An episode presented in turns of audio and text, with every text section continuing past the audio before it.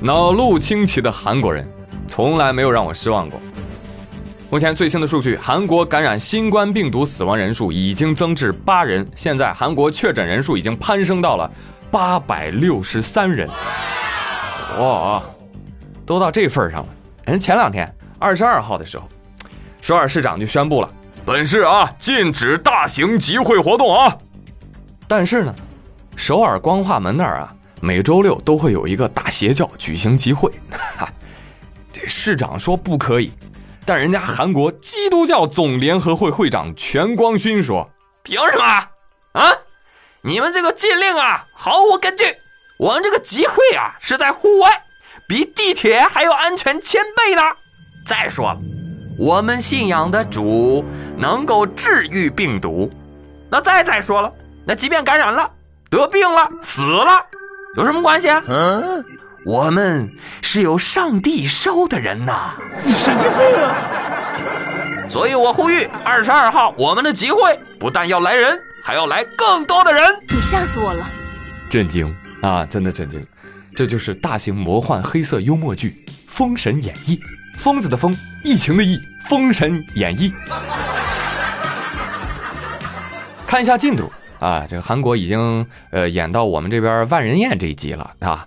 而且还自行改变了剧情啊，矛盾冲突更加的激烈，还加入了邪教洗脑剧情，哎，真好看啊，真好看！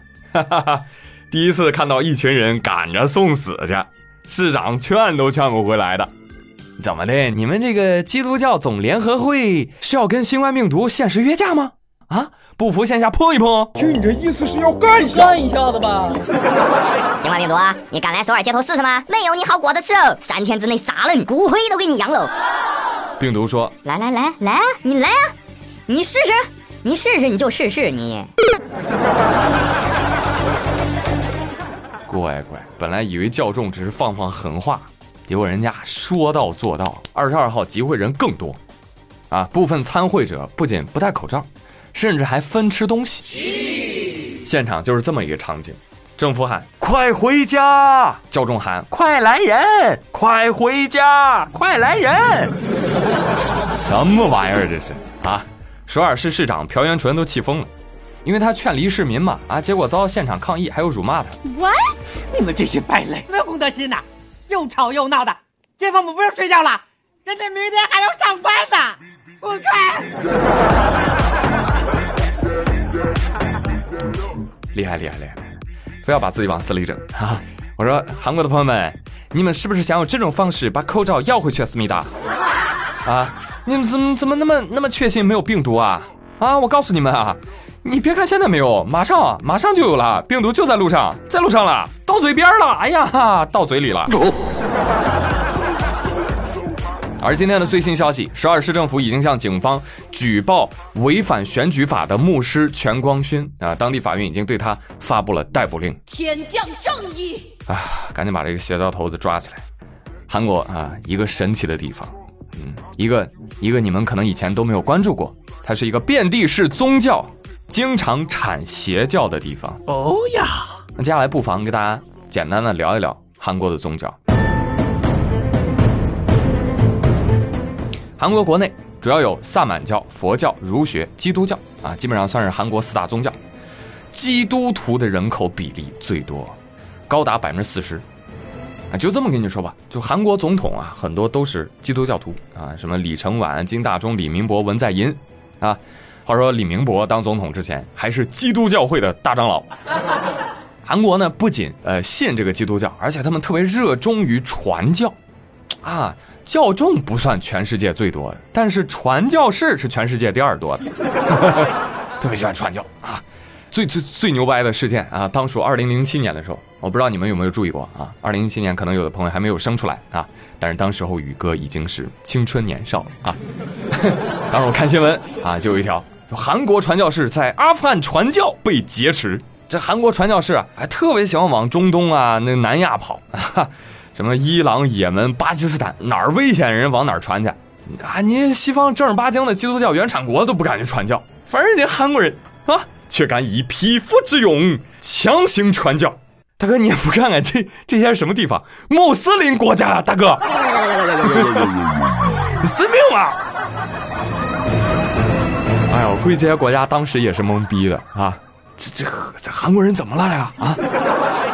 当然，你信教倒也还好，他们不仅信教，他们还特别爱自己造教啊，然后往全世界输出啊，输出邪教。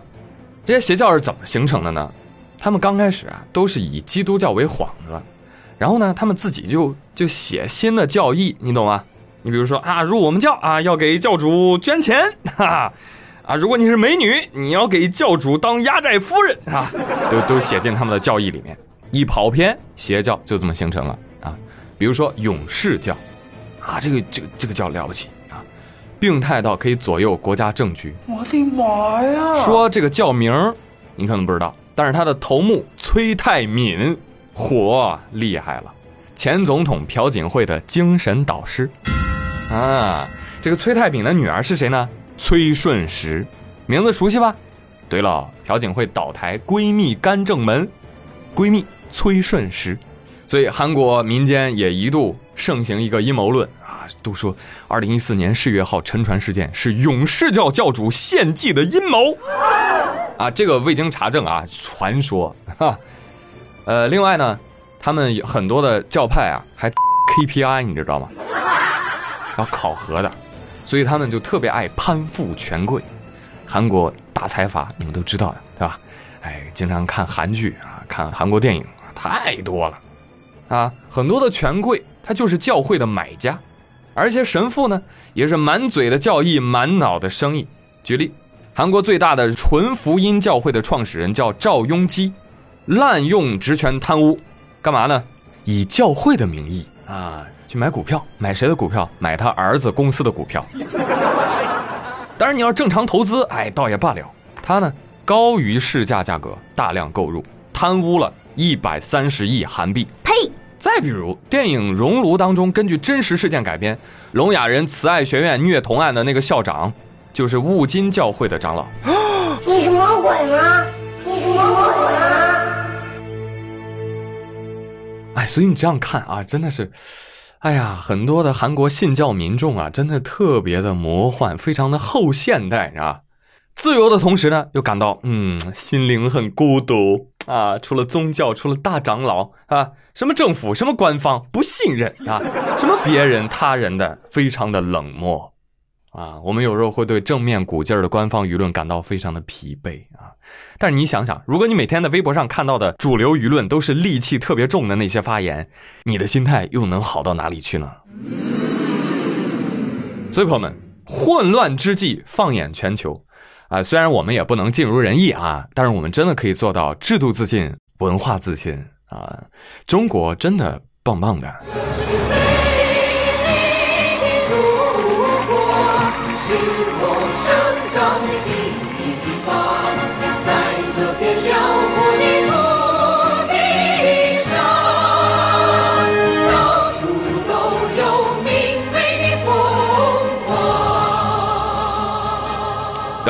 不说他们了，说他们说的口干舌燥，说了也没用，只是不要来我国增加我们的输入性病例就行了，谢谢。我为什么这么说呢？因为宇哥待的青岛啊，昨天也着实上了一把热搜啊，也是危机了一把。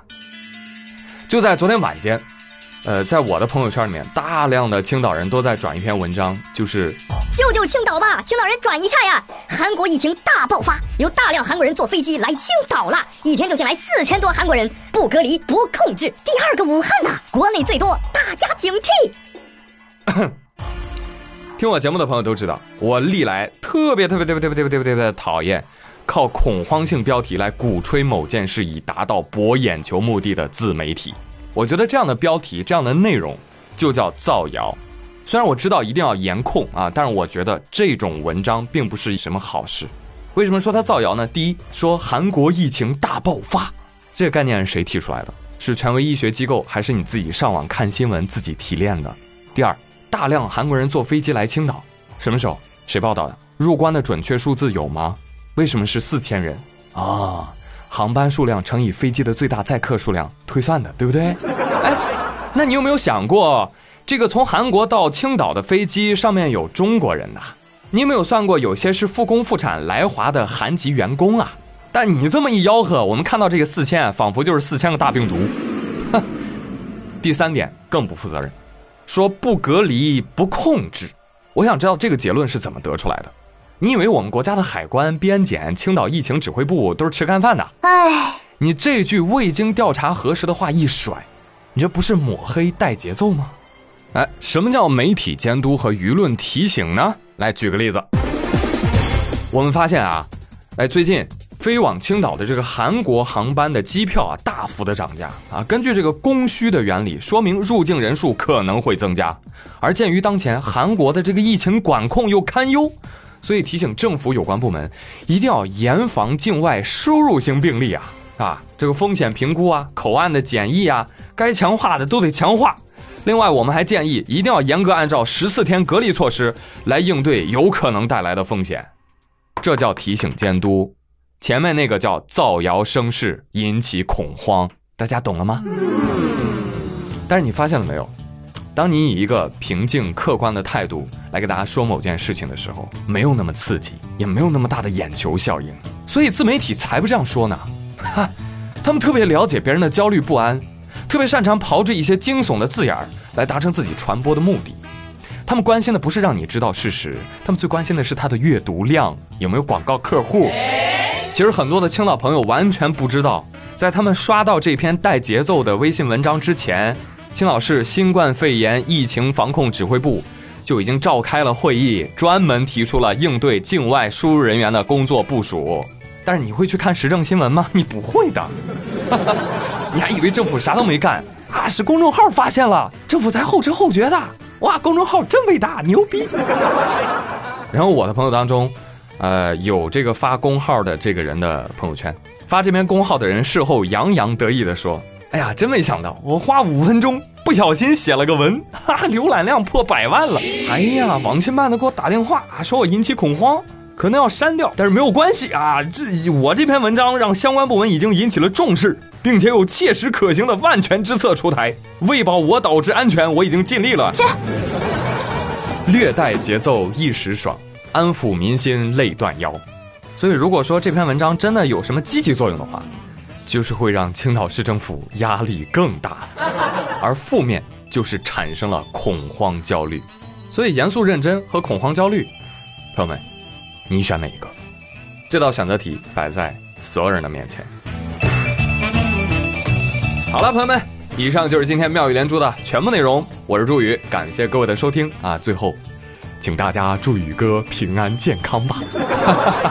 当然，现在远没有到拐点啊，建议大家还是少聚集。现在的少聚集是为了以后还能再聚聚。好了，就说到这里吧，我们下期再会喽，拜拜。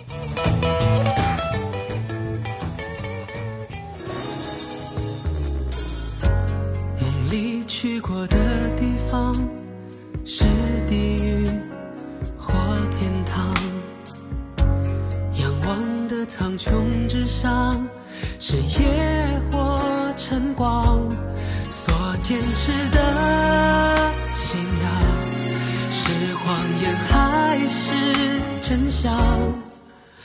你是否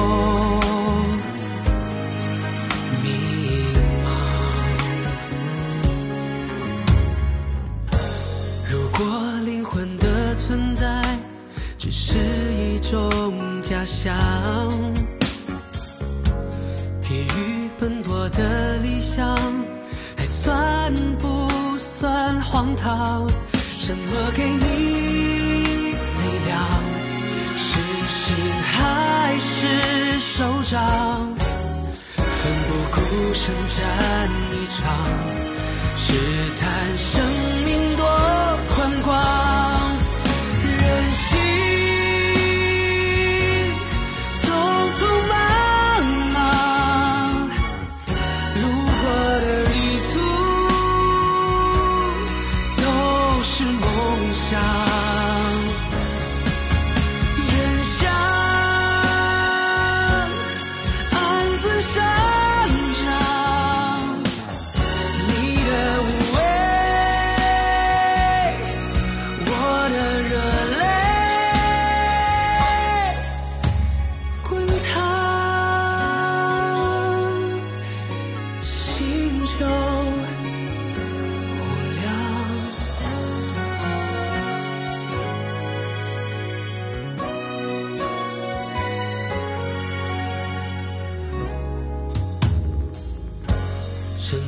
在血液流淌，画今生的形状？